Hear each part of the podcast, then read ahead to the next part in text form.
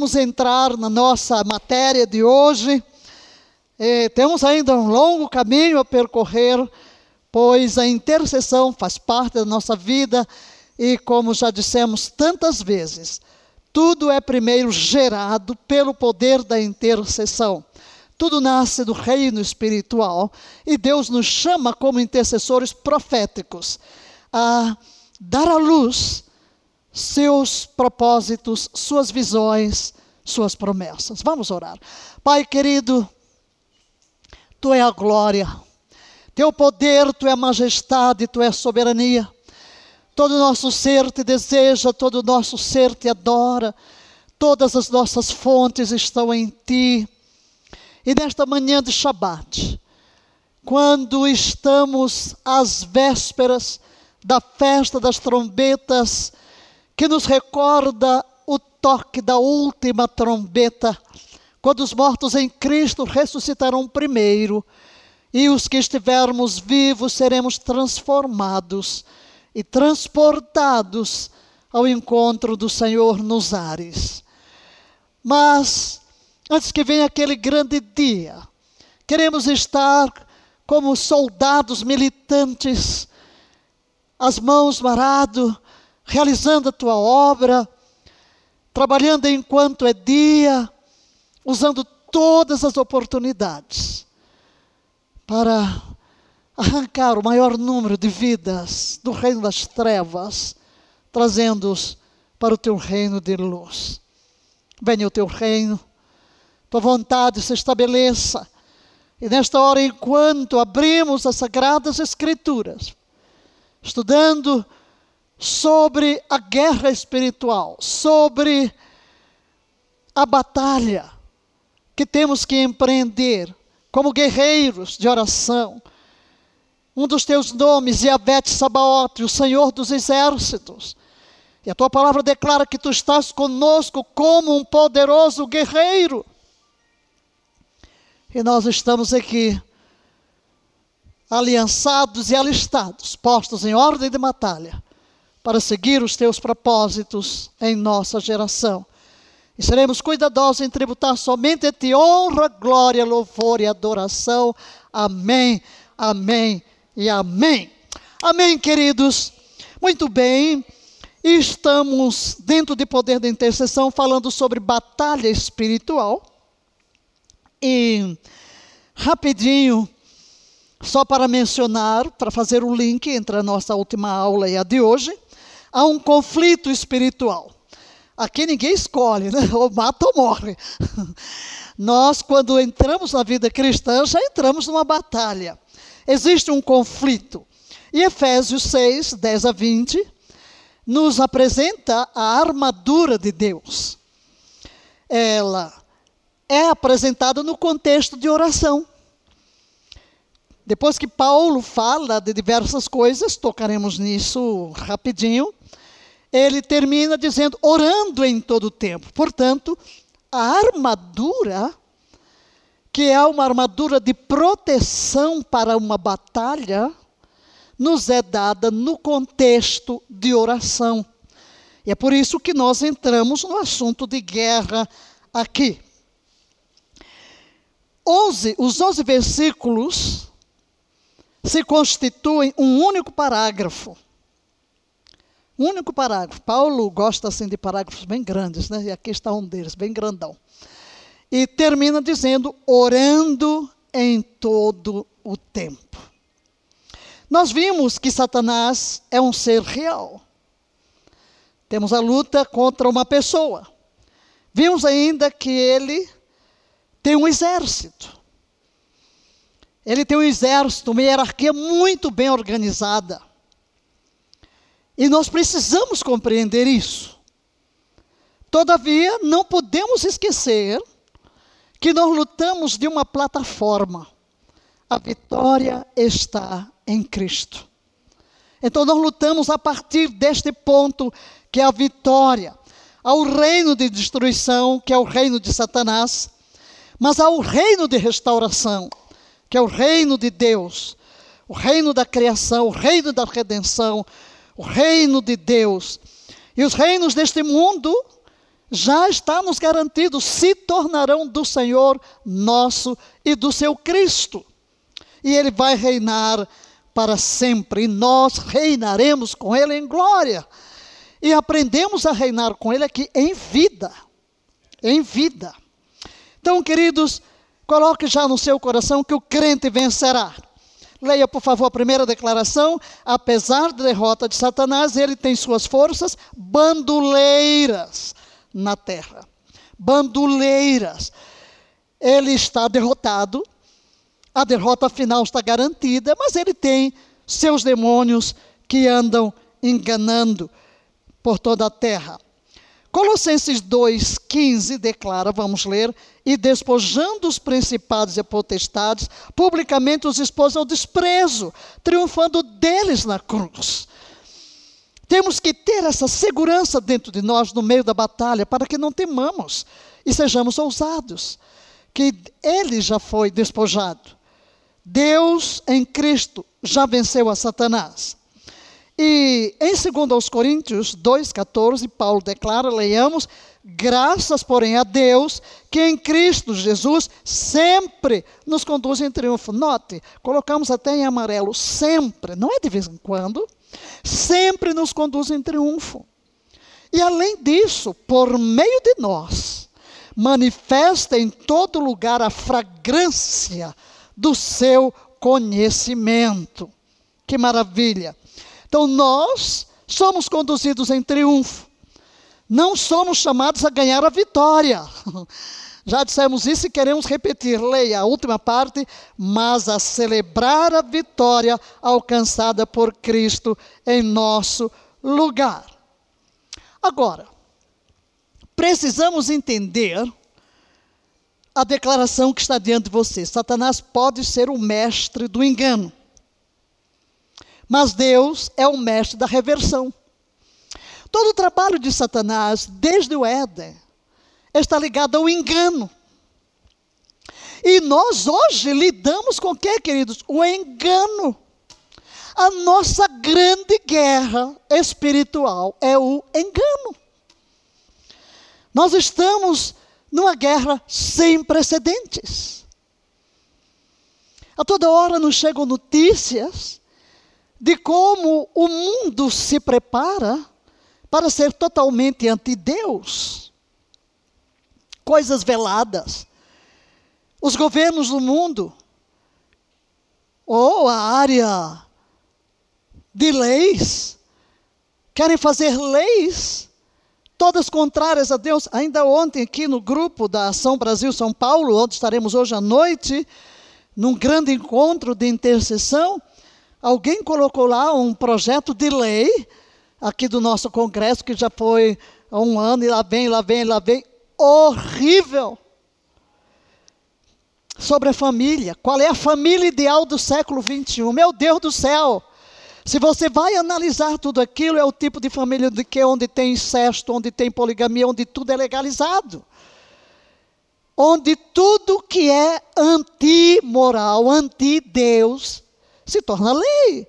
E nós precisamos oferecer existência, porque nós somos uma nação que queremos ser uma nação ovelha. Então nós não podemos aceitar tudo que querem fazer desta nação. Então ele vem com o engano. Engano. Engana os crentes, engana pastores, engana todo mundo. Eu vi um apóstolo a semana passada que ele citava um pastor que pegava Miqueias para defender um determinado candidato ao governo que tem toda uma pauta contrária aos nossos valores, e ainda citando a Bíblia, o apóstolo dizia assim: Miqueias, se ouvisse isso, ia se mexer no túmulo. Né? Como que o engano pode cegar? Sim, Vivemos numa época de engano, mas saiba que Deus é mestre em reverter todo engano. Leia, por favor, a declaração. Ao longo da história da batalha espiritual, Satanás apresentou suas melhores armas e táticas, sim, do engano, mas Deus as reverteu. E é isso que temos que ter em consideração. Não podemos ficar tão impressionados com o que nos cerca, porque se nós olhamos só para o que nos cerca, nós começamos a desanimar, começamos a achar que não há esperança. Nós temos que olhar para o que Deus faz. Porque, queridos, se podemos pensar em algo que parecia uma grande tragédia, aqui está o evento mais claramente que ilustra esta inversão é a cruz de Cristo.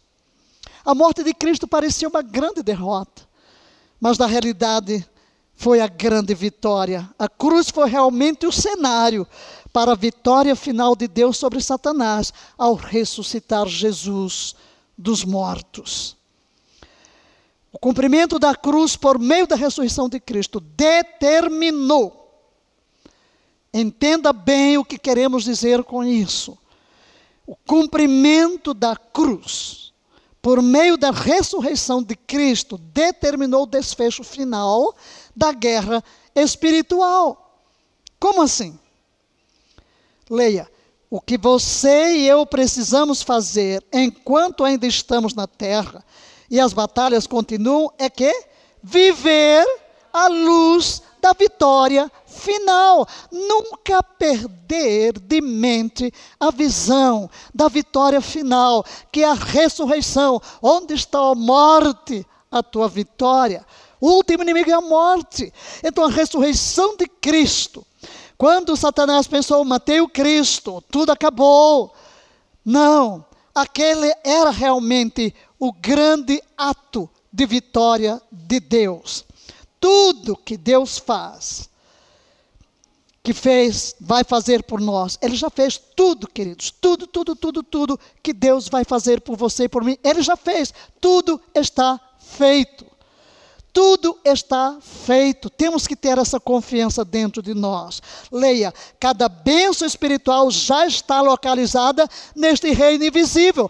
Como vimos em uma das nossas aulas, ao falar da expressão regiões celestes. Aqui queremos apenas destacar o fato de que cada promessa de Deus, para você e para mim, que Ele planeja cumprir em seu favor cada presente que você vai receber, cada esperança que será satisfeita. Leia, já foi depositada em sua conta no reino espiritual. Amém.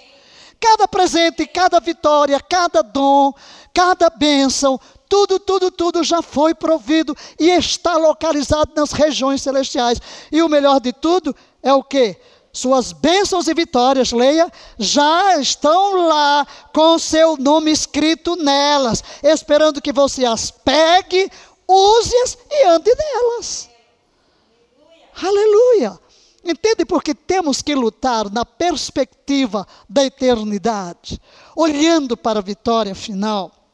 E aqui entramos numa nova área que é a proteção divina a proteção divina. Vamos começar a estudar sobre a armadura, a armadura de Efésios 6, de 10 a 18.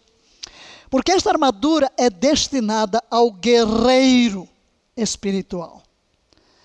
E nós precisamos nos proteger com esta armadura para entrar na batalha. Quantas vezes no passado já sofremos retaliações na guerra? por ignorância, por criancice, por desconhecimento de como se fazer a guerra, por inexperiência. Mas o propósito de Deus é que nós entremos na batalha e vençamos sem retaliações. E para tanto precisamos nos proteger. Há uma armadura que nos protege. E este texto, logo no verso 11, leia: revestivos de toda a armadura de Deus para poderes ficar firmes contra as ciladas do diabo. Revestivos, vestivos de toda a armadura.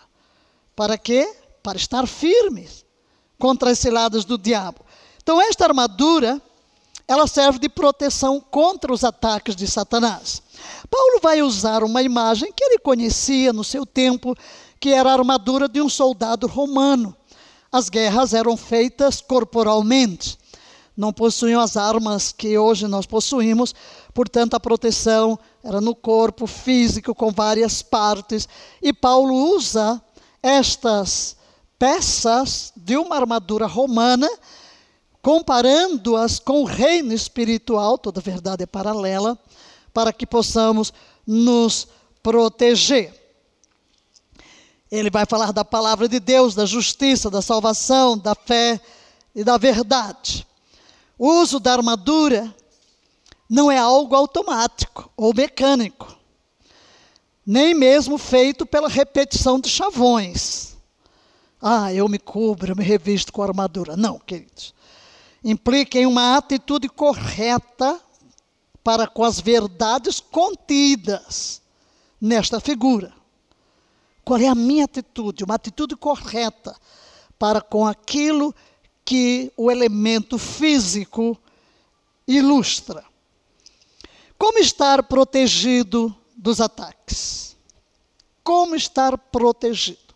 Vamos sugerir, inicialmente, antes de entrar peça por peça, sete coisas.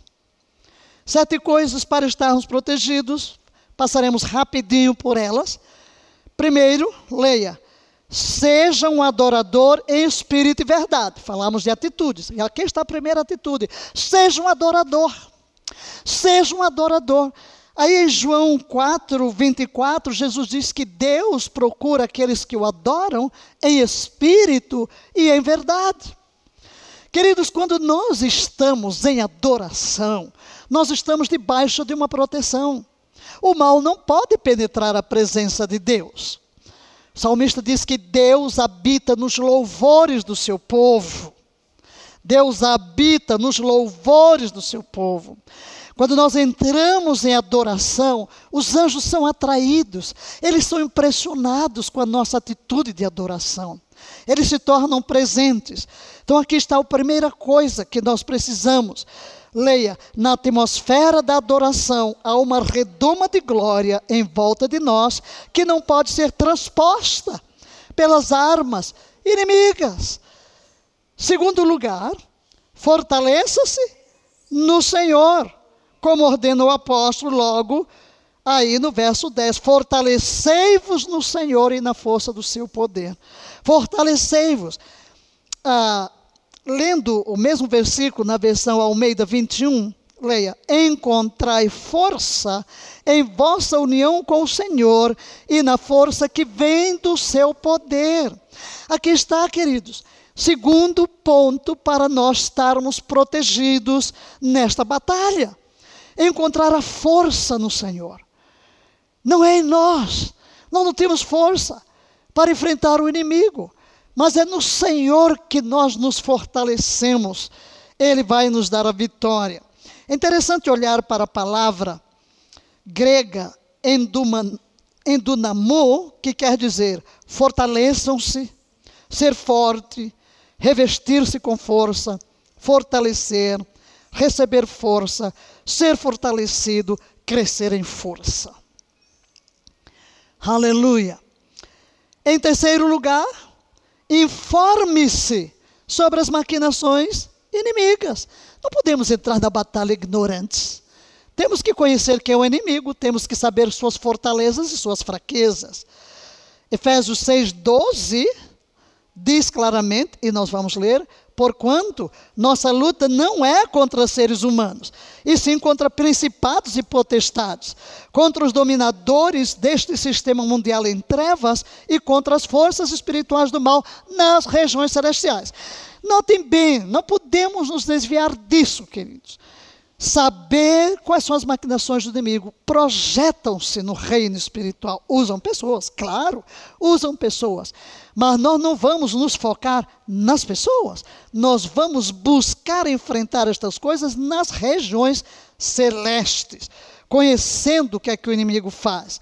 O conhecimento das estratégias e planos de ataque são uma forma de proteção. Sabendo localizar o inimigo, saberemos como nos defender dos seus ataques. Por isso é muito importante. As forças para a batalha espiritual só se encontram em Deus mesmo. E Deus nos revela quais são as maquinações do inimigo. Em quarto lugar, esteja apropriadamente vestido. E aqui que entra a armadura, no verso 11, como vimos, revestivos de toda a armadura de Deus, para poderes ficar firmes contra os lados do diabo. Agora, note bem a segunda frase, revestidos com a armadura de Deus, está relacionado com o quê? Orando em todo o tempo. Orando em todo o tempo. Não é coisa que eu visto aqui e tiro. Né? Agora é hora de guerrear. Visto e penduro lá. Qual vai ser a próxima batalha? Não, para que possais resistir no dia mal. Quando é o dia mal? Não sei. Eu não sei quando é o dia mal. Então eu tenho que estar preparado o tempo todo, orando em todo o tempo. Orando em todo o tempo. Em quinto lugar, cuide-se da sua saúde mental. Muito importante, porque as batalhas se travam na mente. O engano vem à mente, a mentira de Satanás vem à mente. A mesma tática usada lá no Éden, para torcer a palavra, um pouco de verdade, um pouco de mentira. Então, os dois textos que temos aí, e vamos ler, segundo aos Coríntios, segundo aos Coríntios, Perdão. Destruímos vãs filosofias e arrogância que tentam levar as pessoas para longe do conhecimento de Deus. E dominamos todo pensamento carnal para torná-lo obediente a Cristo. Destruímos o quê? Vãs filosofias. Satanás vai trabalhar com estas filosofias da nossa mente. E tudo é para nos levar para longe do conhecimento de Deus. Mas nós temos que tomar as rédeas da nossa mente. Temos que tomar as rédeas da nossa mente. E em Romanos 12, 2, temos o grande conselho, leiamo-lo, e não vos amoldeis ao sistema deste mundo, mas sede transformados pela renovação das vossas mentes, para que experimenteis qual seja a boa, agradável e perfeita vontade de Deus. Consideremos algumas coisas. Primeiro, leia. Satanás faz guerra na mente. É ali que todas as batalhas são travadas. Por isso, vamos guardar a nossa mente. Sempre será a mente o primeiro campo de batalha. Segundo pensamento, vitória ou derrota depende da atitude mental, estrutura de raciocínio e pensamento. Note, qual é a minha atitude mental? Qual é a minha estrutura de raciocínio? Onde eu estou focando o meu pensamento? E a terceira coisa, pensamentos cativos a Cristo e mente renovada com a palavra são uma forma de proteção. Se os meus pensamentos são cativos a Cristo, se eu me deixo renovar com a palavra de Deus, eu estou sob proteção. Como? Na hora que vem um engano, eu sei reconhecê-lo. Na hora que o inimigo traz uma imagem distorcida, uma mentira, uma interpretação sobre determinada situação, eu sei detectar. Eu não vou cair na armadilha do engano de Satanás. Em sexto lugar, seja um intercessor que lança mão da intercessão no Espírito. Aí o verso 18 diz: orando em todo o tempo no Espírito. Orar no Espírito. Como diz Paulo em Romanos 8, não sabemos orar como convém, mas o Espírito nos assiste. Ele nos assiste em nossa fraqueza. Entenda algo, orai no Espírito em todas as circunstâncias, com toda petição e humilde insistência, tendo isso em mente, vigiai com toda perseverança na oração por todos os santos. Desculpem, não é Romanos 12, é Efésios 6, 18. Essa forma de oração transcende nosso entendimento. Quando eu entro no Espírito, quando eu oro em línguas, quando eu oro no Espírito, deixe-me dizer que orar no Espírito não é só orar em línguas, mas é orar movido pelo Espírito. O Espírito se move em mim. Então, esse tipo de oração ultrapassa o meu entendimento. Eu vou começar a orar por coisas sobre as quais nunca pensei, com uma percepção que o Espírito me dá, com uma luz que me vem. Fluir com o Espírito em nós é um exercício espiritual que nos renderá tremendos dividendos e livrar-nos-á de muitas derrotas. Não podemos enfatizar demais a necessidade da comunhão com o Espírito Santo. É o paracleto divino que nos foi dado é aquele que está conosco, é aquele que está preparando a noiva, é aquele que nos fala, que nos orienta, que torna Jesus real na nossa experiência, que nos assiste em nossa oração, aquele intercessor conosco aqui na terra. Então a comunhão com o Espírito Santo vai nos fortalecer, vai nos proteger, vai nos guiar para que tenhamos a vitória em todas as nossas batalhas. E em sétimo lugar, ande em obediência. Ande em obediência à palavra de Deus, porque aqui está a mais poderosa forma de proteção. Porque a Bíblia deixa claro que se eu obedeço, as bênçãos me acompanham. A obediência é algo muito importante. O que é que o Senhor pede de ti? Temos que obedecer. Leia, por favor. Temos uma aliança com Deus, mas não podemos ignorar o fato de que ela é bilateral. Ela está condicionada à nossa obediência. Deus está pronto a nos dar tudo, queridos. Mas eu preciso estar também disposto a obedecer. Eu tenho que seguir as regras.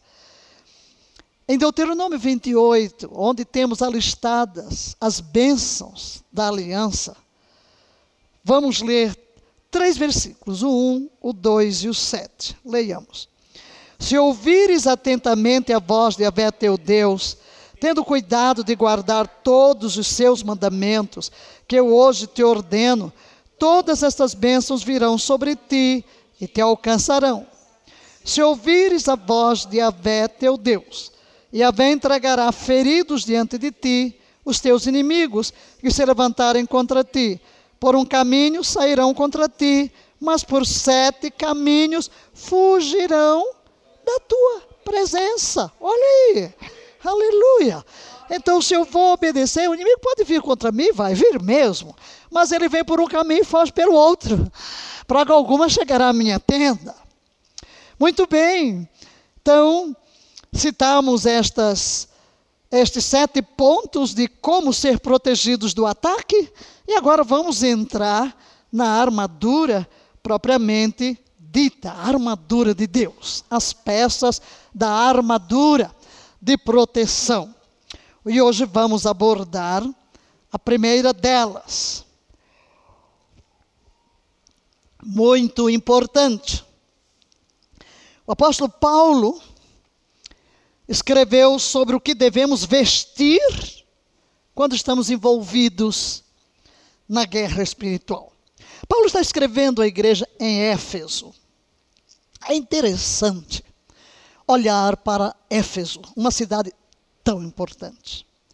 Ali estava o templo, uma das sete maravilhas do mundo, o templo de Diana, considerada deusa dos Efésios. E Paulo ali, na sua pregação, ele passou bastante tempo em Éfeso, houve um grande avivamento.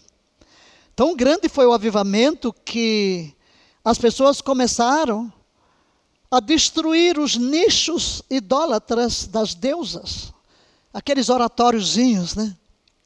Que infelizmente ressurgiram no concílio de Éfeso, na poluição do cristianismo, e ali mesmo, na cidade de Éfeso, Diana era chamada mãe de Deus. E os nichos com aquela mulher com a criança no colo. Herança de Semíramis. E vamos ver isso ressurgindo dentro do cristianismo. Foi a maneira do engano, o engano de Satanás.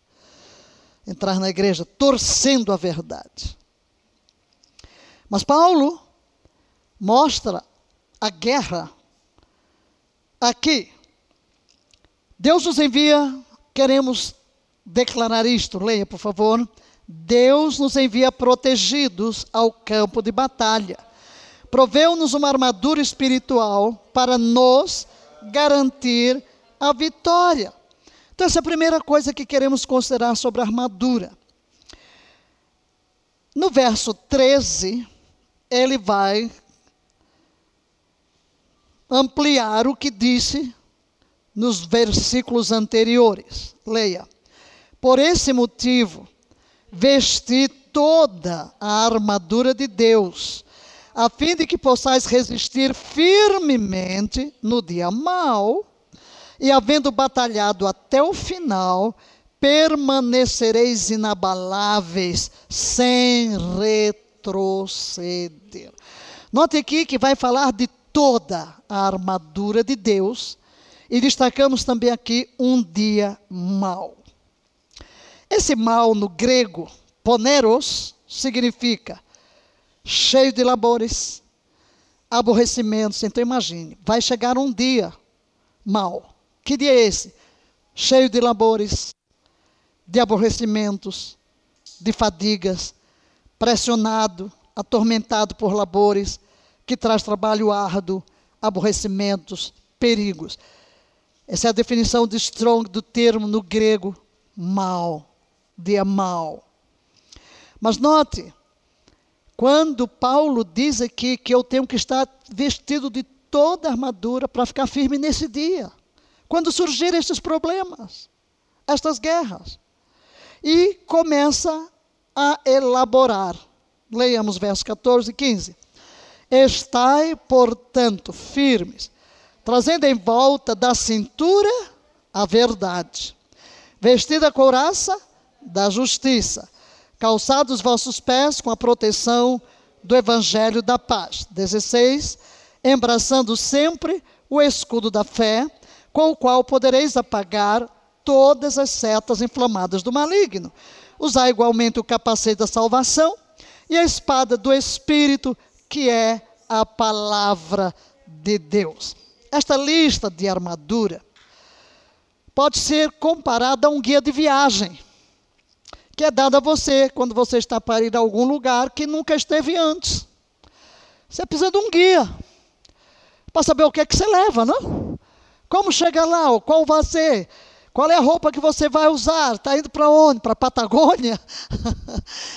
está indo para um lugar quente, está indo para um lugar frio? Não? Há pouco mesmo, quando eu entrei ali, minha assistente que está em São Paulo já me disse: Você vai falar às 18h30, já vai estar frio aqui em São Paulo. Ai, como quem diz, olha, cuidado com a roupa que você vai trazer. Por quê? Porque você precisa de um guia quando você vai para um determinado lugar.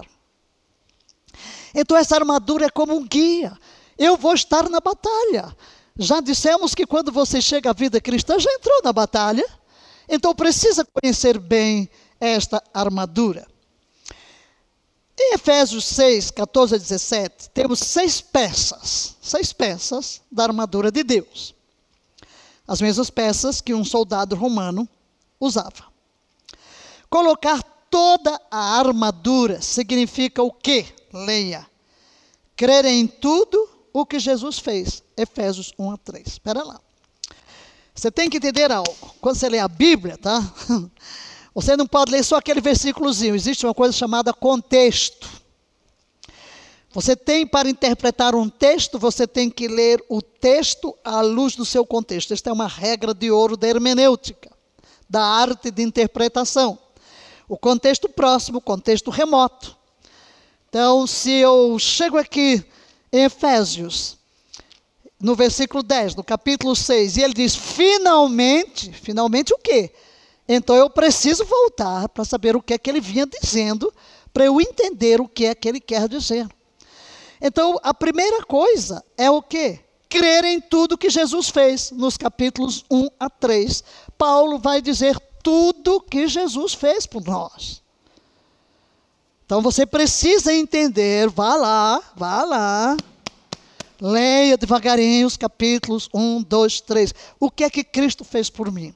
Você vai encontrar muita coisa. Você vai entender corretamente o que é que Deus quer fazer. Depois de esses três capítulos, ele entra vivê-lo na vida diária. Então, aquilo que Cristo fez por mim nos capítulos 1, 2 e 3, eu vou viver na minha vida diária. O que está descrito nos capítulos 4 e 5. Leia.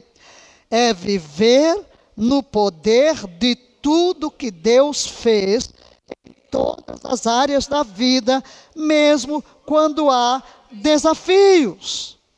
Então, queridos, leia. Toda armadura é a expressão de que sua total confiança em Deus e no que ele fez por você por meio de Jesus Cristo.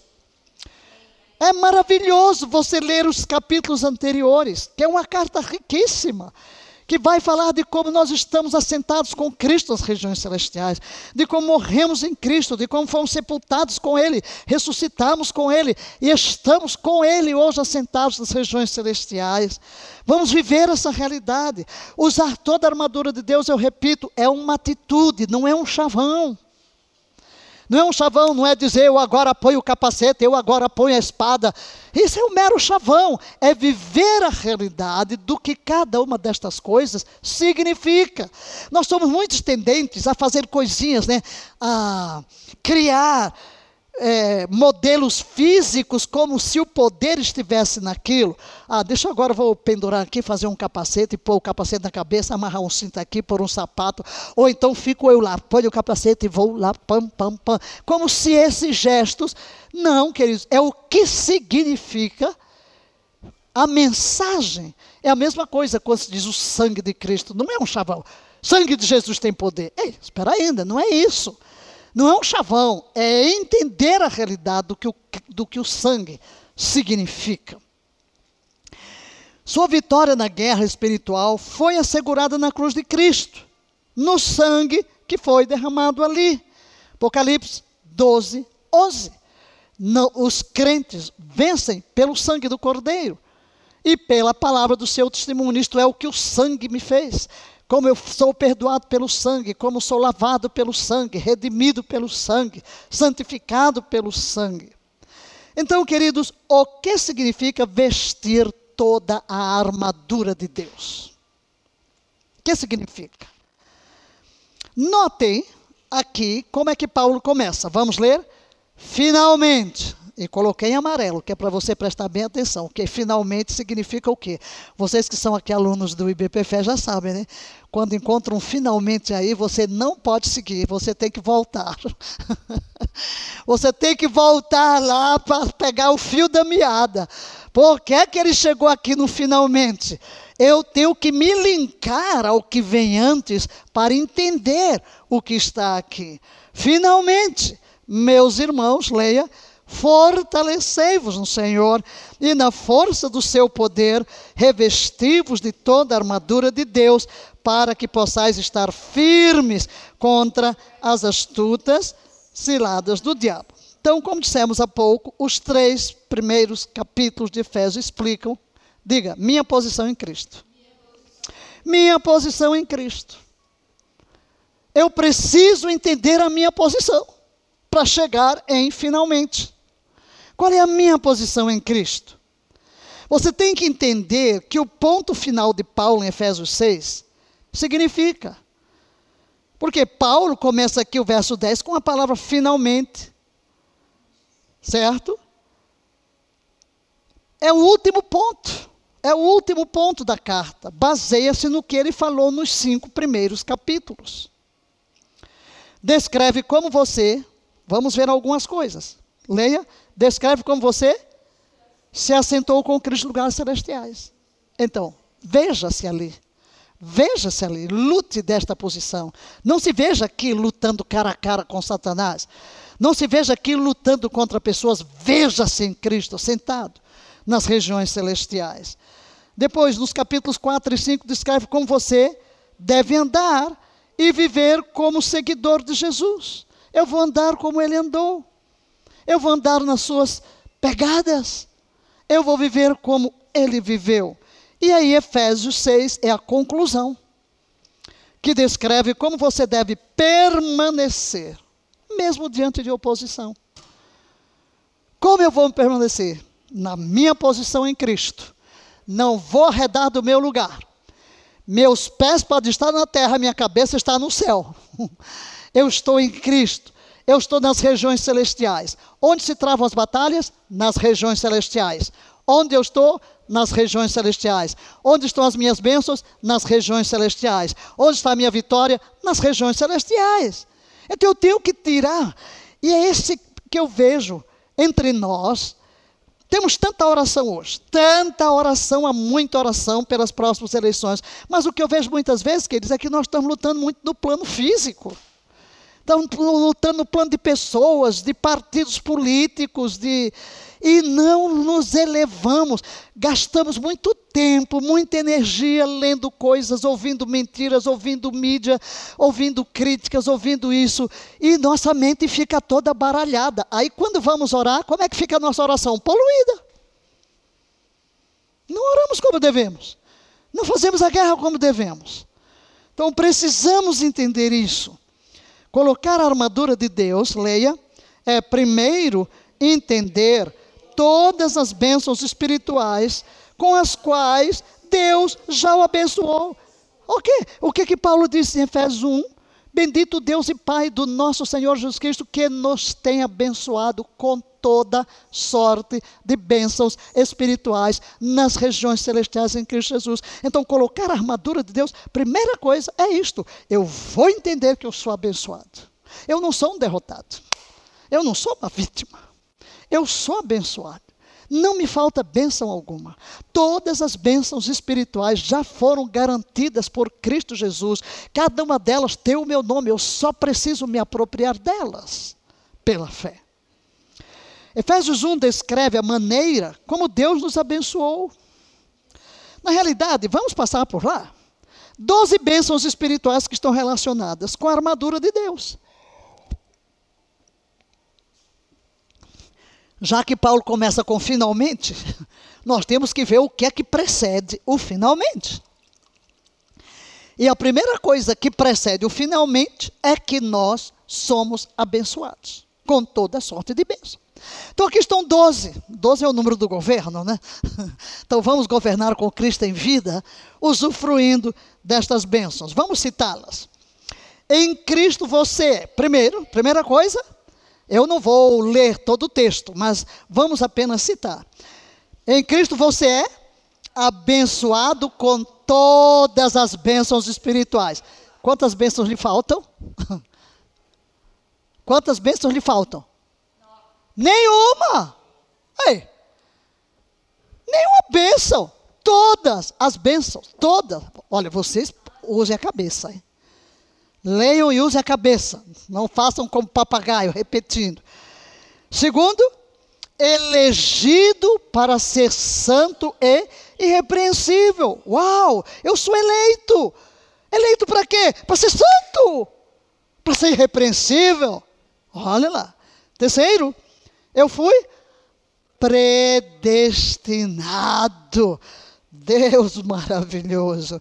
Em quarto lugar, sou adotado como filho. Eu tenho pai. Eu tenho dono que cuida de mim. Quinto lugar, eu sou aceito no amado. Então não vou viver rejeição nenhuma, porque se ele me aceita, meu Deus do céu, se Jesus me aceita, se eu sou aceita por o Pai no amado, o que, que importa se o mundo inteiro me rejeitar? Nada. Sexto lugar, sou redimido pelo sangue, segundo as riquezas da sua graça. Sou redimido. Então Satanás não tem poder sobre a minha vida. O sangue me redimiu. Me comprou, me comprou. Redimir é comprar de volta. Né? Eu fui comprado de volta, fui comprado por um preço muito elevado, o sangue de Jesus. Em sétimo lugar, perdoado dos seus pecados. Sou perdoado. Sou perdoado. O mal não pode me tocar, Satanás não pode me acusar. Em oitavo lugar, leia. Dada sabedoria e entendimento de sua vontade. Então eu tenho capacidade de conhecer a vontade de Deus, de saber o que Ele quer da minha vida. Em nono lugar, dada uma herança. Quão linda é a minha herança! E Paulo vai dizer que nós somos co-herdeiros com Cristo. Herdeiros de Deus e co-herdeiros com Cristo. Décima bênção, para trazer louvor e glória a Deus. Para isso eu vivo, para trazer glória, para trazer louvor a Deus. Em décimo primeiro lugar, sou selado com o Espírito Santo. Olha o selo de garantia. Quer que fazia o selo? Pronto, esse aqui é meu, está garantido, ninguém pega. Pois temos o selo do Espírito Santo, a garantia da nossa herança. E em décimo segundo lugar, garantia de herança até sua redenção seja cumprida, até o resgate da sua propriedade, anunciando para a vinda de Jesus. É, estamos próximos da sua vinda. Então, queridos, leia a conclusão. Colocar a armadura completa é entender cada bênção, sem perder nenhuma peça. Deus lhe deu todas as bênçãos nos lugares celestiais e todas as bênçãos são necessárias. Por quê? Cada peça da armadura aqui em Efésios 6 serve para um propósito diferente para protegê-lo. Então você precisa vestir toda a armadura de Deus, completa. Porque Paulo quer que saibamos o que precisamos vestir. Que lhe parece? Que lhe parece? Leia. Porque estamos em uma batalha contra inimigos invisíveis. Contra inimigos invisíveis. As pessoas são meros anfitriões. Leia, isso aqui é muito importante você entender. As pessoas são meros anfitriões para o conflito invisível se manifestar no reino físico invisível. Note bem, é no mundo espiritual. A batalha é contra inimigos invisíveis. Todavia, todavia, os inimigos invisíveis precisam de anfitriões visíveis. Quem são os anfitriões? São os que os abrigam. Aqueles que dão liberdade a estes espíritos de agirem neles e através deles eles são canais, são instrumentos de Satanás. Assim como Deus nos tem como seus porta-vozes, seus canais, seus instrumentos, Satanás tem os seus. Nós também somos anfitriões de Deus, das verdades de Deus. Mas então, aqui, pessoas são meros anfitriões para esse conflito. Porque ele não vai se manifestar no reino visível se Satanás não tiver elementos humanos. E quando dizemos que não vamos lutar contra a pessoa, não estamos dizendo que a pessoa está correta. Não, não, não. Ela é instrumento puro do diabo. Ela é a voz de Satanás. Ela é o corpo no qual Satanás habita, seus demônios habitam. Os principados habitam, influenciam, influenciam. Assim como o Espírito Santo influencia o crente, Satanás influencia os descrentes. Mas a nossa guerra tem que ser travada no mundo espiritual. Por quê? Eu já disse numa outra aula que Satanás perdeu a autoridade sobre nós, mas ele retém o seu poder. E para que ele opere na minha vida, eu tenho que lhe dar permissão. Então, por que, que Satanás usa uma pessoa para trazer seu engano, sua mentira? Porque a pessoa lhe dá permissão.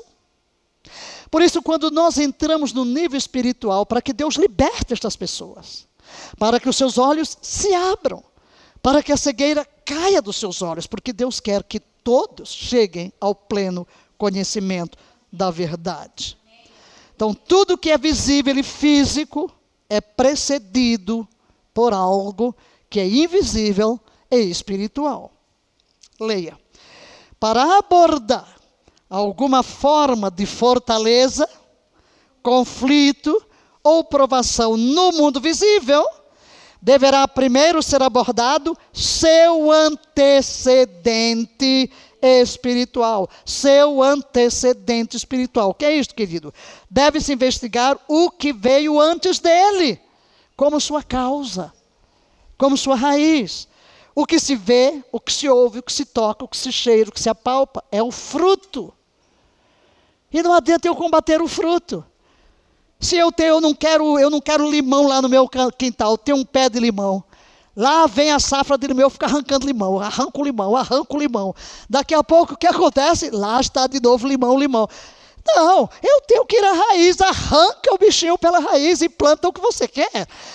E muitas vezes a gente está lidando só o quê? Com fruto, fruto, fruto. Não, nós temos que descobrir onde está a raiz do problema. Qual é a raiz do problema? Na raiz é que vamos encontrar a solução. Não podemos ignorar o fruto. Não estou dizendo que vamos ignorar o fruto, não. Mas nosso problema é que muitas vezes nos concentramos tanto em administrar ou tentar superar os problemas com o fruto, que ignoramos completamente a raiz. Quer dizer, gastamos toda a nossa energia concentrados no fruto.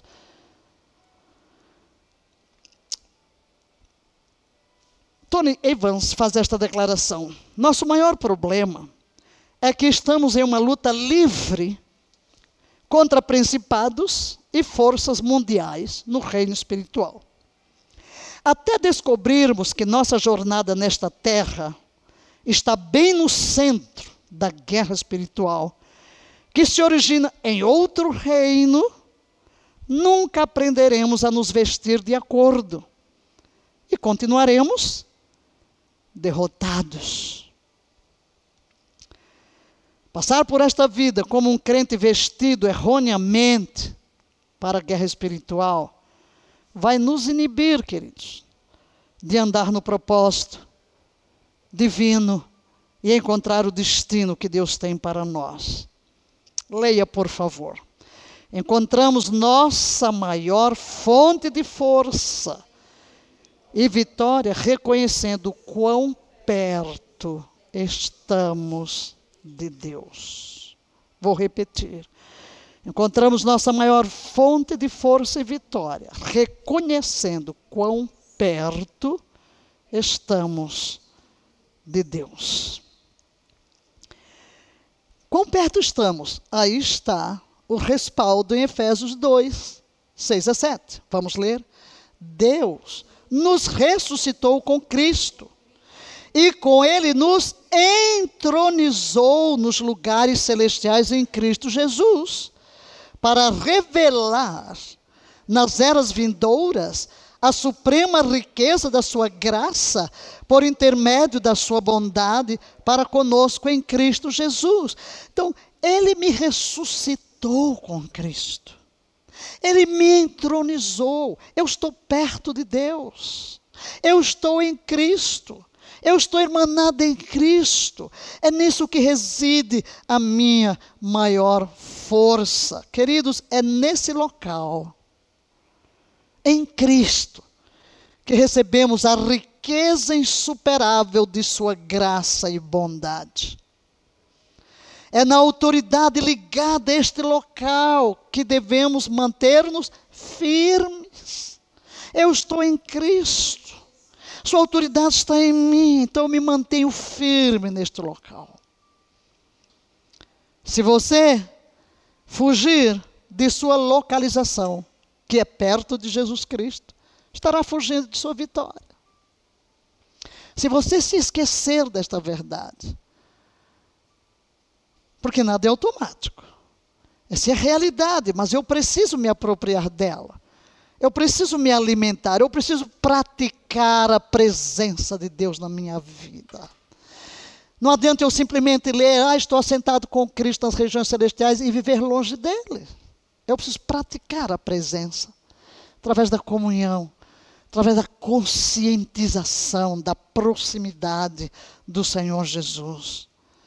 Leia, quando você permanecer firme em sua localização celestial, poderá utilizar toda a armadura para viver a revelação completa de sua vitória. Aleluia. O reino espiritual, queridos, é real, mas a maneira como você se envolve e responde ao ataque espiritual, leia o que está em amarelo, é concentrando-se em Deus e no que Jesus fez por você. Não podemos separar essa vida na presença, comunhão, do que vamos fazer. Senão, nós estaremos lutando no ar e apenas nos expondo a ataques. Desprotegidos. Não é porque eu vou dizer eu estou usando armadura, não. Não. Eu posso repetir mil vezes: ponho o capacete da salvação, ponho e nada vai acontecer porque estou longe, não estou vivendo a realidade. O poder na guerra espiritual, leia, é a cruz de Cristo e o sangue que foi derramado ali. Como você aplica isso em sua vida diária? É o que significa vestir armadura. É isso que significa. Como eu aplico na minha vida diária o sangue de Jesus, a cruz de Jesus, o poder de Jesus, a presença de Jesus, a comunhão com Jesus. Isto eu posso até nem estar usando o termo, estou vestindo a armadura de Deus. Não, não é isso. Não é isso. Temos que acabar essa história de crer em chavões. Somos muito tendentes a criar regrinhas, a criar objetos, a ser um, uma religião sincretista e fugimos da realidade e por isso não vemos as manifestações que gostaríamos de ver.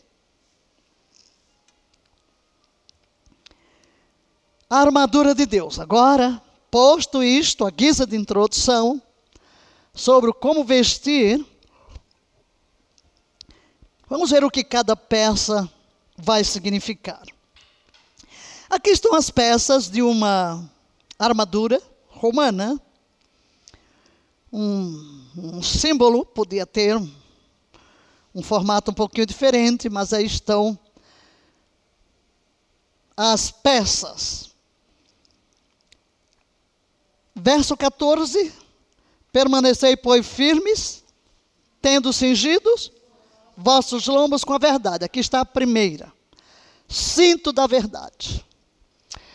Paulo começa com o cinto da verdade. E é interessante notar a lista de Paulo, que ele começa com o cinto da verdade e vai terminar com a espada do Espírito que ele interpreta é a palavra de Deus. Então ele começa com a verdade e termina com a verdade. A tua palavra, Jesus, na sua oração sacerdotal, ele diz: santifica-os na verdade. A tua palavra é a verdade. Então, quando Paulo coloca que a armadura, em primeiro lugar, verdade. Em último lugar, verdade. Então a verdade é que realmente cobre tudo, todas as outras peças. Dissemos que todas são importantes. Agora, como Paulo usa uma figura de linguagem, que é o cinto romano, vamos entender como era o cinto romano, porque hoje a gente pensa em cinto, muito diferente, né? Um cintinho bonitinho, né? Os homens usam o cinto aqui para segurar a calça, né? As mulheres usam o cinto para enfeitar, né? para dar um jeitinho aqui na cintura, sei lá. Então temos muitas formas de cinto. Mas o cinturão do soldado romano era uma coisa parecida com isso aqui. Não era, era para ajustar tudo. O cinto do soldado romano era uma ferramenta útil era um lugar onde algumas outras peças eram penduradas, inclusive a espada, a água. E era interessante porque eles vestiam a saia, né? E quando iam para a batalha, o que é que eles faziam? Pegavam aquela veste e punha aqui, né? Metia também lá no cinto para ficar com as pernas mais livres para poder andar. Em outras palavras, o cinto trazia um ajuste completo em todas as peças da armadura e dava aquela liberdade para que ele pudesse agir. Quando ele estava pronto para a batalha, né, ele ia pegar a sua túnica, pendurar aqui, a espada segurada aqui, até a água que ele precisava, tudo estava ali. O cinto, que era conhecido como singilum ou balteus, segurava a bainha sem o qual não haveria lugar para colocar uma espada. E o cinto pendurava tiras de couro, como você viu ali, para proteger a parte inferior do corpo. Lembra-se que eles lutavam corpo a corpo, prendia todas as outras peças da armadura. Então o que é que Paulo quer nos dizer, queridos? Com colocar o cinturão da verdade. Leia. Paulo está nos dizendo que o cinto da verdade é projetado para quê? Estabilizar as coisas, mantendo-as em sua devida ordem. A verdade deve se apegar a nós como um cinto se apega ao nosso corpo. Vou repetir: a verdade deve se apegar a nós como um cinto se apega ao nosso corpo. Verdade. Verdade. Qual é a nossa guerra hoje? Mentira. A nação está cheia de mentiras, está cheia de boatos, está cheia de inverdades está cheia de distorções. E a nossa guerra é contra estas forças. Sabemos que o diabo quer tomar esta nação. Satanás não quer que o Brasil seja uma nação ovelha. Satanás quer tomar de volta tudo que ele já perdeu nas conquistas espirituais do passado. Satanás quer que esta seja uma nação onde o pecado seja legalizado, onde a morte de inocentes seja legalizada, onde droga seja legalizado, onde ideologia de gênero seja legalizado, onde tudo que contraria os valores e padrões da palavra de Deus sejam legalizados. É isso que Satanás quer. Estamos às vésperas de eleições para eleger governantes, legisladores e a guerra, querido, no mundo espiritual, qualquer um, eu acho que até o crente carnal pode perceber, é? é densa. Nós estamos numa batalha densa. Todos os principados da feitiçaria e do reino imundo, invisível, o submundo das trevas estão coluiados para posicionar em locais de comandos aqueles que poderão ser seus anfitriões, para que o mal continue a prevalecer. Então, como vamos fazer a guerra? Com a verdade. Então, a primeira arma que temos que usar é a verdade. A verdade é um aspecto fundamental do caráter de Deus. Não há mentira em Deus. Em Deus tudo é verdade. A verdade santifica. Santifica-os na verdade, disse Jesus, a tua palavra é a verdade. A verdade não pode ser resistida, segundo aos Coríntios 13, 8, porquanto nada pode fazer contra a verdade, mas somente a favor da verdade. A verdade revela-se na palavra de Deus. Salmo 119, 142. A tua justiça é justiça eterna e a tua lei é a própria verdade. A verdade é, representa o próprio Deus. Nas tuas mãos entrego o meu espírito. Tu me remiste, ó Senhor, Deus da verdade. Agora leia comigo. A mentira não é fruto da verdade, mas do diabo. Leia 1 João 2,21. Portanto, não vos escrevo, porque vos falta o conhecimento da verdade, mas justamente porque a conheceis e porquanto nenhuma mentira tem origem na verdade. Nenhuma mentira, querido. Satanás é o grande torcedor da verdade. Satanás é o grande torcedor da verdade. É com um pacote de mentiras que ele trabalha. Foi assim que ele trabalhou no Éden. É assim que ele trabalha na nossa vida, com um pacote de mentiras. Nós lemos palavras de Jesus, João 8,44. Leia, por favor. Ele, Satanás, foi assassino desde o princípio. Sempre odiou a verdade, pois não há verdade alguma nele. Quando ele mente, age de acordo com seu caráter, pois é mentiroso e pai da mentira. Pai da mentira. O que é que a gente viu aqui em nossa nação? Tivemos aqui algo chamado Lava Jato. E o Brasil foi assombrado com as revelações de tanta gente ladra. Tanto roubo, tanto roubo, tanto roubo, tanto roubo. Mas todos os ladrões disseram que não roubaram nada. Todo mundo se defendeu e quantos bilhões foram trazidos de volta do dinheiro que foram postos lá fora. Mas continuam mentindo. Mentindo para escapar à justiça, negando seus crimes. Por quê? Que é isso, queridos? Quem está por trás disso? Satanás, o puro Satanás, o pai da mentira. A mentira tem imperado nessa nação, tem imperado na política, tem imperado nos negócios, tem imperado na economia. É um mundo de engano. Nós vivemos num mundo de engano. O mundo jaz no maligno. Mas nós temos que nos elevar acima de tudo isso e buscar transformação na vida das pessoas. Tudo sobre Satanás, leia, é uma mentira. No entanto, tudo sobre Deus é verdade. É verdade. Em Hebreus 6, 17 e 18. Deus se interpôs com juramento para que, por duas coisas imutáveis, nas quais é impossível que Deus minta, é impossível que Deus minta. Temos a firme consolação, nós, os que pomos o nosso refúgio em reter a esperança proposta. E em Tito 1, 2. Em esperança da vida eterna, a qual Deus, que não pode mentir, prometeu antes dos tempos passados. Em Números 23, 19, Deus não é homem para que minta, nem filho do homem para que se arrependa. Diria e não faria, ou falaria e não confirmaria.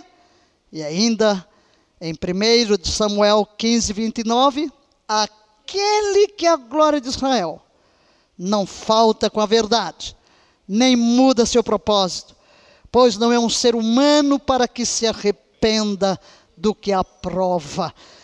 E Jesus nos diz algo, queridos: conhecereis a verdade, e a verdade vos libertará. Mas espera ainda. Não é a verdade em si que nos liberta. Leia o versículo todo. A verdade que você conhece o torna livre. É a verdade que você conhece. A verdade em si não liberta. Se eu não conhecer a verdade, se eu não me apropriar da verdade, eu preciso conhecer a verdade. Mas aí se levanta a pergunta: o que é a verdade? Ah, essa é uma pergunta milenar. Foi feita por Pilatos a Jesus. Que é a verdade? Ele estava diante da verdade. Jesus disse: Eu sou o caminho, a verdade. Vivemos numa época, queridos,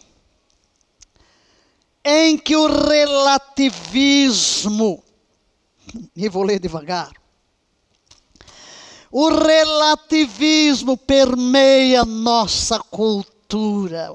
O que é o relativismo? Tu depende de depende do seu conceito. Você define o que é certo, você define o que é errado. Com o resultado de que minha verdade pode não ser a sua verdade. E sua verdade pode não ser a verdade do seu próximo. Isso é um relativismo. Um engano de Satanás que está hoje tão vivo na nossa sociedade. Vivo nos púlpitos Infelizmente. Não em todos, graças a Deus, porque tem muita gente firme na verdade. Como nos dias de juízes, nós vivemos os dias de juízes. O que é que se diz do dia de juízes? 21, 25. Cada um fazia o que parecia reto aos seus próprios olhos. Estamos assim. Ah, isso é certo. Aquilo é certo. Cada um diz o que é certo. Cada um define o que é a verdade. Relativismo. É obra de quem? Satanás. Somente o Criador da verdade pode defini-la. Leia isso. Somente o Criador da verdade pode defini-la. Ele é o único que conhece e compreende toda a verdade. E a verdade é fundamentalmente o que? Conhecimento baseado em Deus. Verdade, repito, é fundamentalmente conhecimento baseado em Deus, o autor da verdade, o único que a define. A verdade, em sua essência, leia, é a visão de Deus sobre um assunto. De novo, a verdade em essência é a visão de Deus sobre um determinado assunto. Como Deus vê um determinado assunto, uma determinada ideia, uma determinada coisa, um determinado hábito. Como Deus vê. A verdade em sua essência é a visão divina sobre qualquer assunto. A presença da verdade vai trazer clareza, vai trazer vitória, mas a ausência da verdade só vai trazer confusão. É o que estamos vivendo. E derrota. A verdade incluía, e vamos ver algumas coisas, alguns elementos sobre a verdade. E o primeiro é este: a verdade incluía intenção original de Deus. Intenção original de Deus. A verdade envolve mais do que fatos. Leio que está amarelo, inclui a intenção por trás dos fatos. As Escrituras nos dizem que Deus deseja a verdade dentro de nós e não apenas externamente no que fazemos. O que é que se diz? Fatos. Achei interessante que estava lendo o comentário de um senhor que foi pescar um determinado peixe, mas ele não sabia pescar. E ele, e ele chegou com, não me lembro bem o número, vamos dizer 15 carpas. E disse para a mulher: Olha aqui o que eu pesquei. Ele está ali com os peixes na frente da esposa. E ela disse: Mas você não sabe nem pescar. Mas ele não está com os peixes? Será que ele estava falando a verdade? Ele não está mostrando os peixes. É que ele comprou de um pescador. Não foi ele que pescou. Então, não é só um fato. O fato é que o peixe está aqui. Mas qual é a intenção dele? Mentira. Quer enganar. Então, muitas vezes, você tem que entender que a verdade não inclui só um fato. O, qual é a intenção que está por trás do fato? Às vezes você fala uma coisa, mas a sua intenção é dar uma impressão diferente do que é a verdade. A Bíblia, no Salmo 51, 6,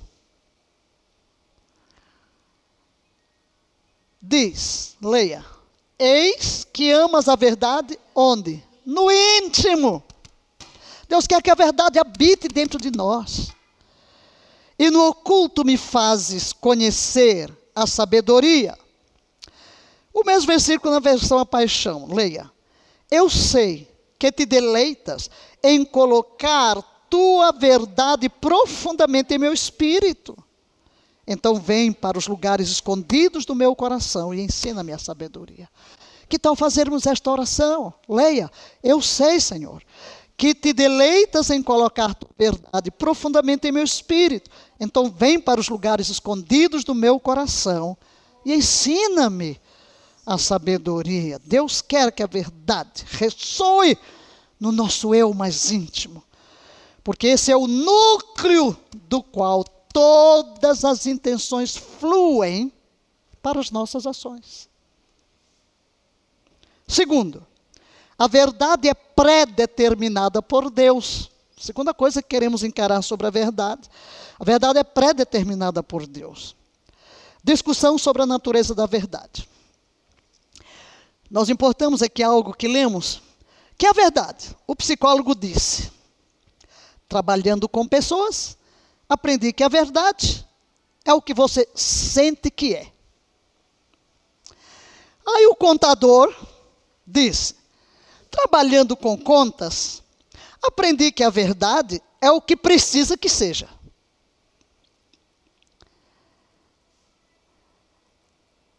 Agora, o advogado disse: trabalhando no sistema de justiça, aprendi que a verdade é o que você quer que seja. Quem está certo? Olha o relativismo.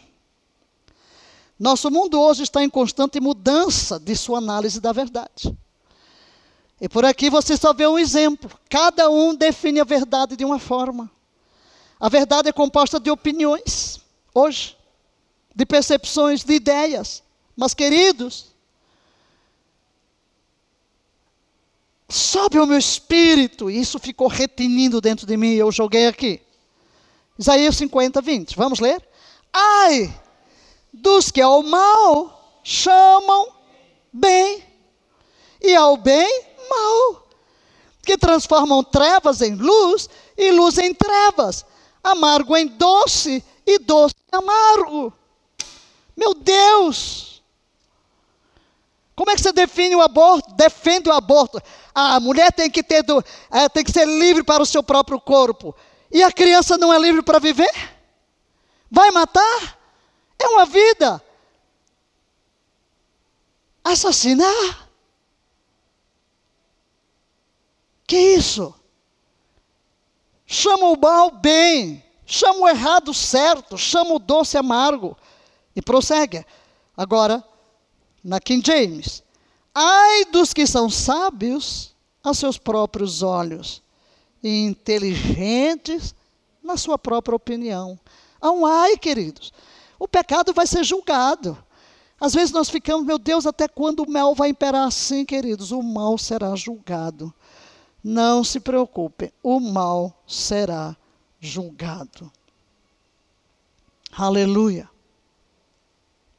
Mas a verdade, diga, é objetiva. A verdade é objetiva, predeterminada e fixa. Não pode mudar com a última moda ou descoberta. O Congresso pode votar que o pecado é legal. Continua a ser pecado, tá? Pode ser legal, mas não é moral. E eu não estou obrigado a seguir uma lei que é contra Deus.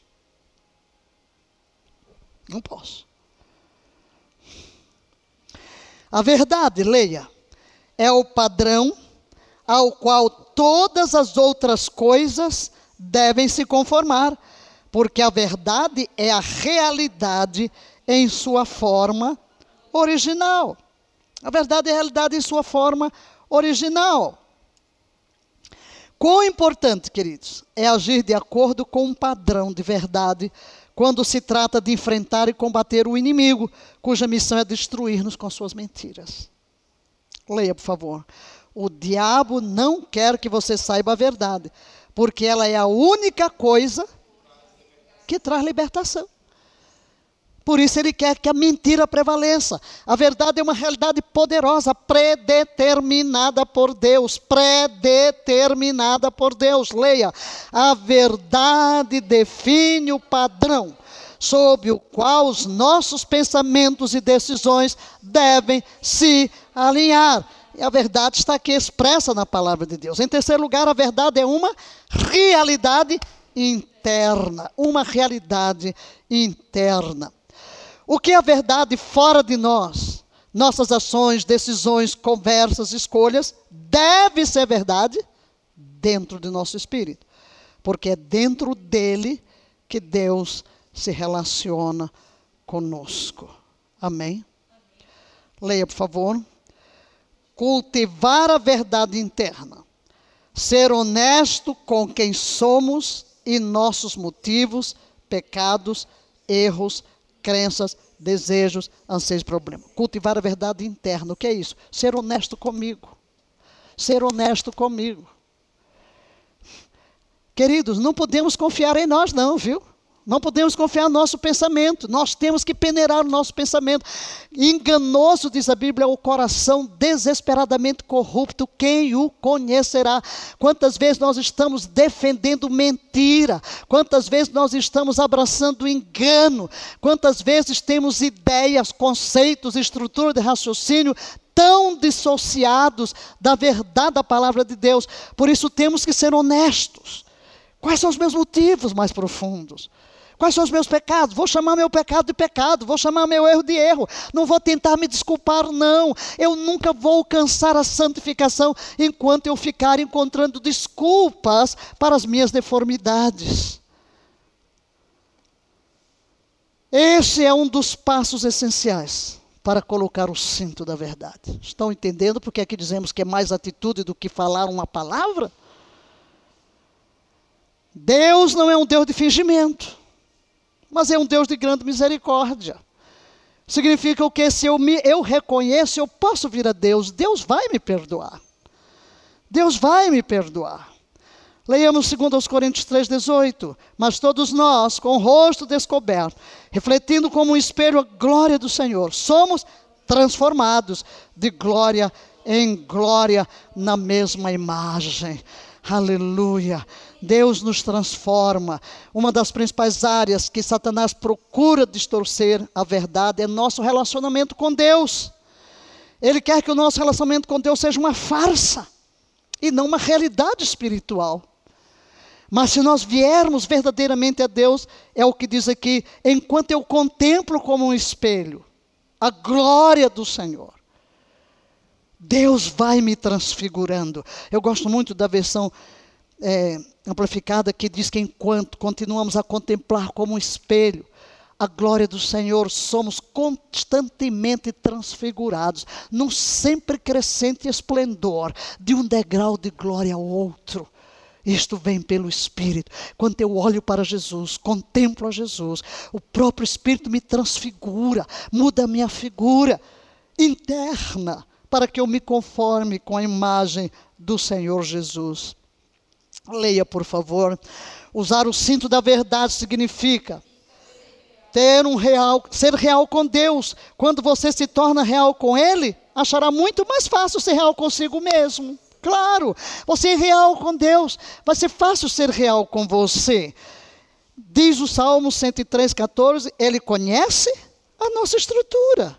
Lembra-se de somos, que somos pó. Não podemos nos ocultar de Deus. Ele conhece tudo a nosso respeito. Agora, uma outra coisa que queremos destacar é que a batalha muitas vezes está aqui, ó, entre os nossos ouvidos. A batalha está entre os nossos ouvidos. O que você usará para determinar no que você acredita ser a verdade? Há sempre dois caminhos Há sempre uma encruzilhada diante de nós. Um mundo de informações. Você agora mesmo tem que decidir em quem votar para presidente da República, em quem votar para senador, em quem votar para deputado federal, em quem votar para governador do seu estado, em quem, govern... em quem votar para deputado estadual. E cada um vem e diz uma coisa. Cada candidato vem e faz as suas promessas, cheias de mentiras tantas vezes. Né?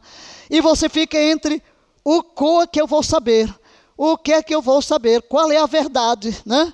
Qual é a verdade? Aí chega um que tenta mostrar a você que ele tem toda a verdade. Aí vem o outro, ele tem toda a verdade. Como eu vou saber?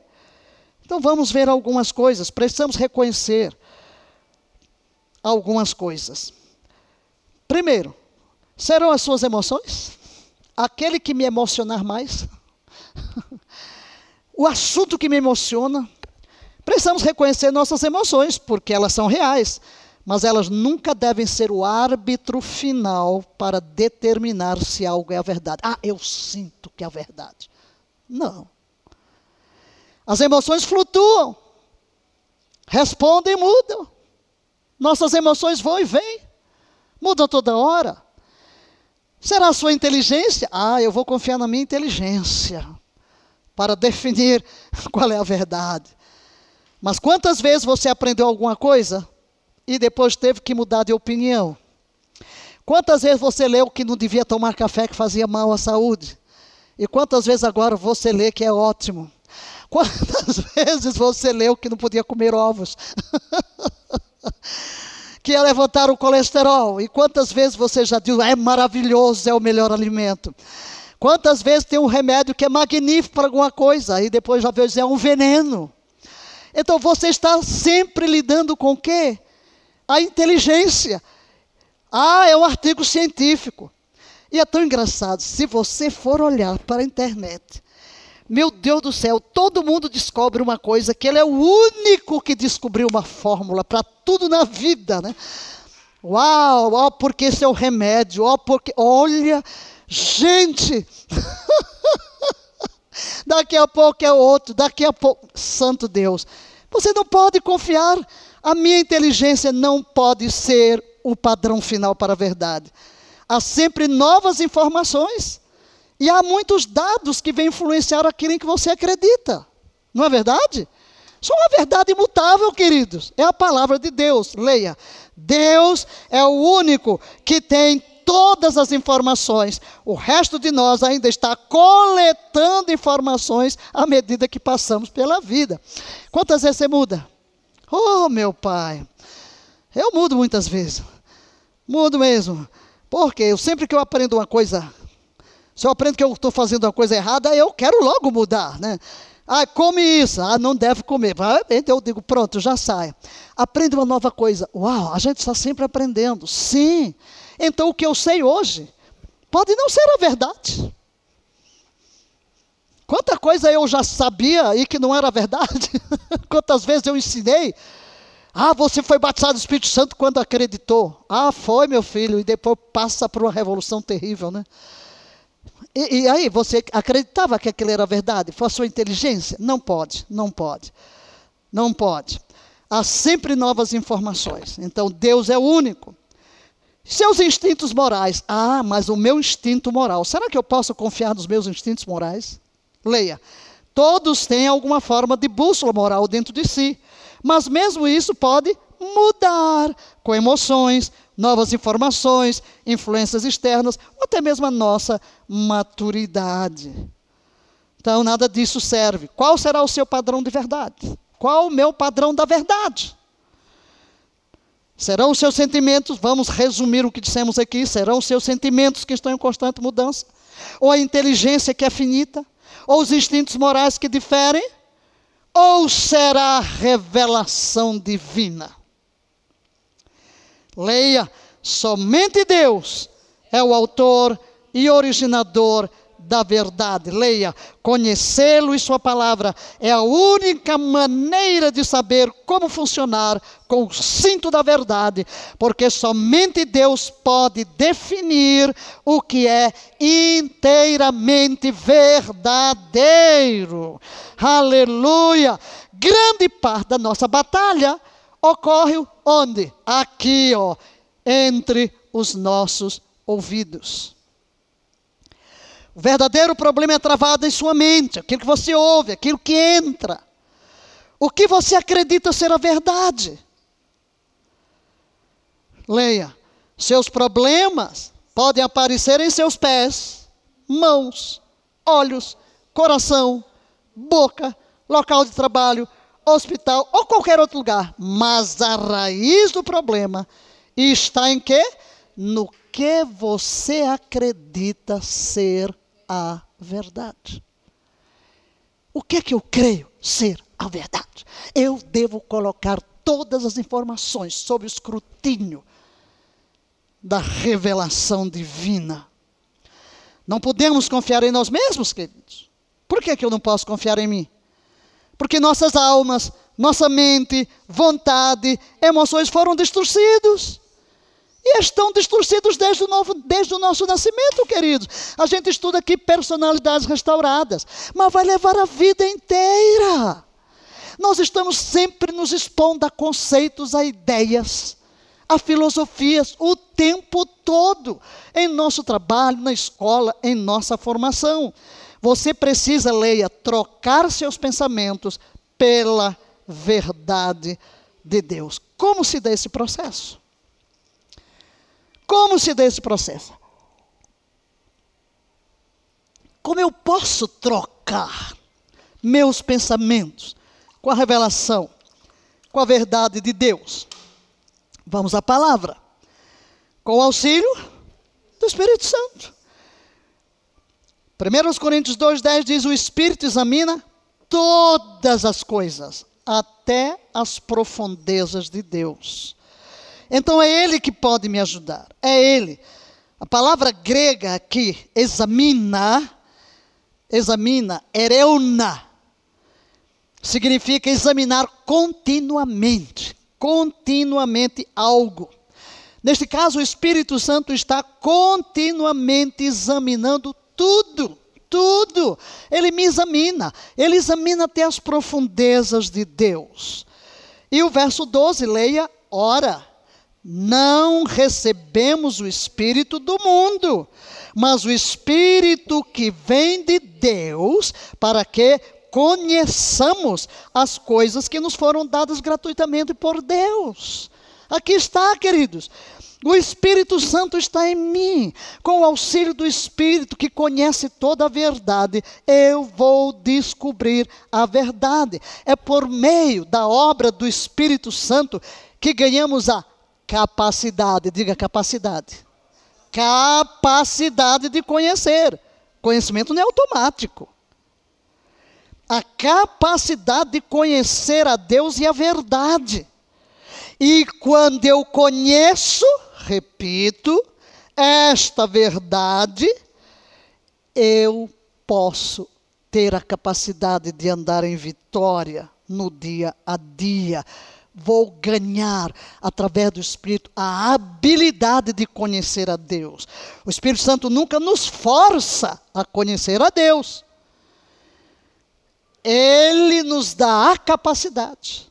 Ele nos restaura a verdade instruindo-nos se eu parar para ouvi-lo, para consultá-lo, para depender dele.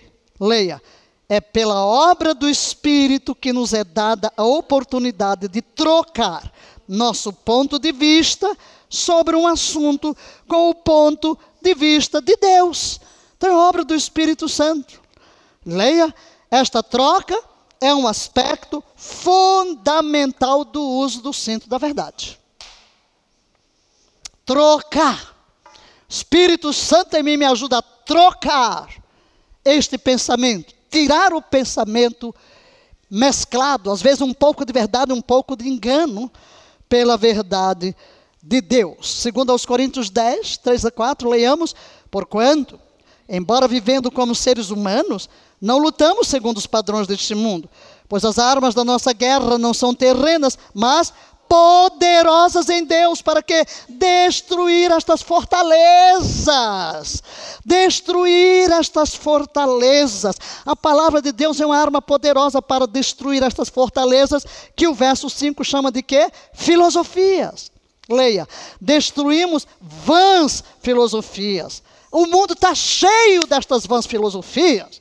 É o que você aprende na universidade, o que você aprende na escola, é o que você aprende nos cursos, é o que você aprende na política, é o que você aprende em todo lugar as vãs filosofias e arrogância que tentam levar as pessoas para onde? Longe do conhecimento de Deus. Mas nós precisamos dominar todo o pensamento carnal para torná-lo obediente a Cristo. Satanás não se importa se você misturar um pouco da verdade de Deus com o resto da verdade que você está reunindo de todas as outras fontes. Ele não se importa. Não foi isso que ele fez lá no Éden? Ele continua a fazer, porque ele viesse só com mentira exclusiva, ninguém seguiria. Então mescla a verdade com mentira. E você, ó, cai que nem um patinho. Quando você não está vigilante. Leia, por favor. Ele sabe que se pode apenas distorcer o que você acredita ser verdade, isso será suficiente para fazer especulações, raciocínios, filosofias e levantar coisas altivas contra o conhecimento de Deus. Usar o cinto da verdade envolve, leia o que está em amarelo, perceber que a verdade é fundamentalmente conhecimento baseado em Deus, seu ponto de vista sobre um assunto, contendo três princípios. Três princípios. Vamos citá-los. A verdade é composta de informações e fatos, mas também inclui a intenção original de Deus, tornando-a o padrão absoluto e objetivo pelo qual a realidade é medida. Foi a primeira coisa que vimos. Segundo, a verdade é predeterminada por Deus. Terceiro, a verdade deve ressoar internamente para ter alguma validade externamente. E aí, concluindo, quando você usa o cinto da verdade e opera com ele, alinhando sua mente, sua vontade, suas emoções, sob a visão de Deus sobre um assunto, isto é, sobre sua verdade, ele então o capacitará para travar as batalhas espirituais com a liberdade de maior mobilidade e aumento de estabilidade. Leia, conhecer e funcionar de acordo com a verdade de Deus, o levará ao caminho de experimentar a vitória sobre qualquer coisa ou qualquer pessoa que queira vencê-lo ou derrotá-lo. Aleluia! Ora, queridos, somos guerreiros, temos que estar ajustados com toda a verdade de Deus. Aí sim, eu posso entrar na batalha, numa posição de força e vencer.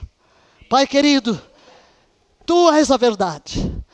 Jesus ressoam aos nossos ouvidos as palavras eu sou o caminho, a verdade e a vida. Ninguém vem ao Pai senão por mim. Conhecereis a verdade, e a verdade vos libertará. Santifica-os na verdade, a tua palavra é a verdade. Vem tu, ó Deus, pelo poder do teu Espírito, demolir dentro de nós todo fundamento falso vem revelar-nos que conceitos, que ideias, que valores, que princípios que nós defendemos e vivemos estão mesclados com o engano e com a mentira de Satanás. E oramos sobretudo neste período em que a nação se prepara para eleger seus governantes, seus legisladores, para que tu inclines o coração de cada eleitor a verdade de quais são as melhores escolhas para que esta nação te tema, para que esta nação prossiga para o seu destino eterno, como objeto de louvor na terra, como canal de bênção. Livra-nos, ó Deus, do ímpio. Livra-nos daqueles que distorcem a verdade. Livra-nos de todo engano, de toda mentira. Reina sobre nós.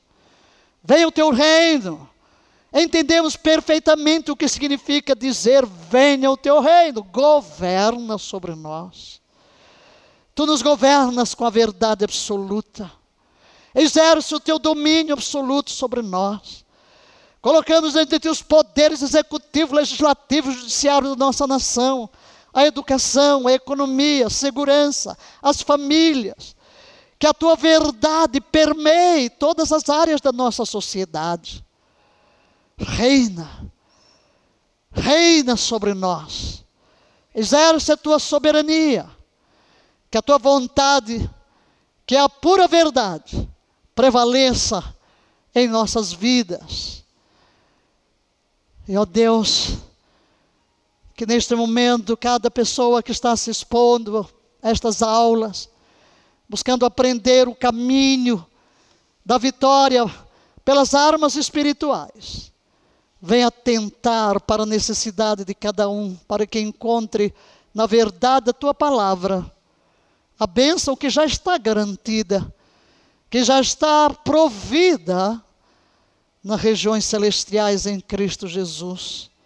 Oh Deus, leva cada servo teu, a todos nós, a ter uma visão correta das coisas, a ver todos os problemas, todas as dificuldades, todas as lutas, a partir da posição em Cristo, assentados com Ele nas regiões celestiais, apropriando-nos da vitória que já nos foi garantida, entendendo que nada mais farás, porque tudo já fizeste para o nosso bem. A ti somente honra, glória, louvor e adoração. Amém. Amém.